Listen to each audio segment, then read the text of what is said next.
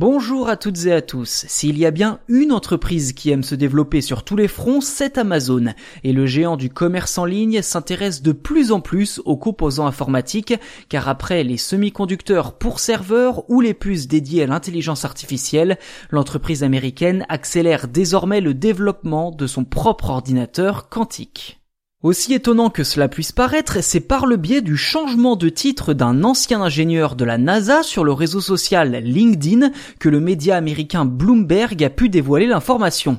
Mark Runyan a en effet mis à jour son profil en précisant qu'il allait désormais aider à concevoir et construire un ordinateur quantique pour Amazon Web Services.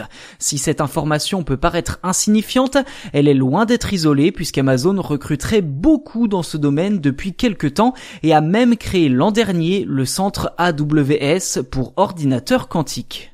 Ceci dit, si Amazon commence à s'intéresser à l'informatique quantique, c'est surtout sous la forme d'un service cloud.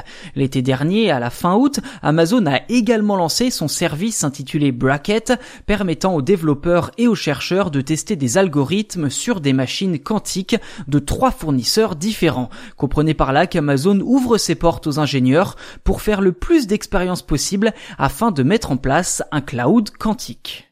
Si tout cela n'est pour l'instant qu'expérimental, l'ordinateur quantique d'Amazon pourrait bien devenir réalité et concurrencer ceux d'IBM ou Google, déjà en activité depuis plusieurs années.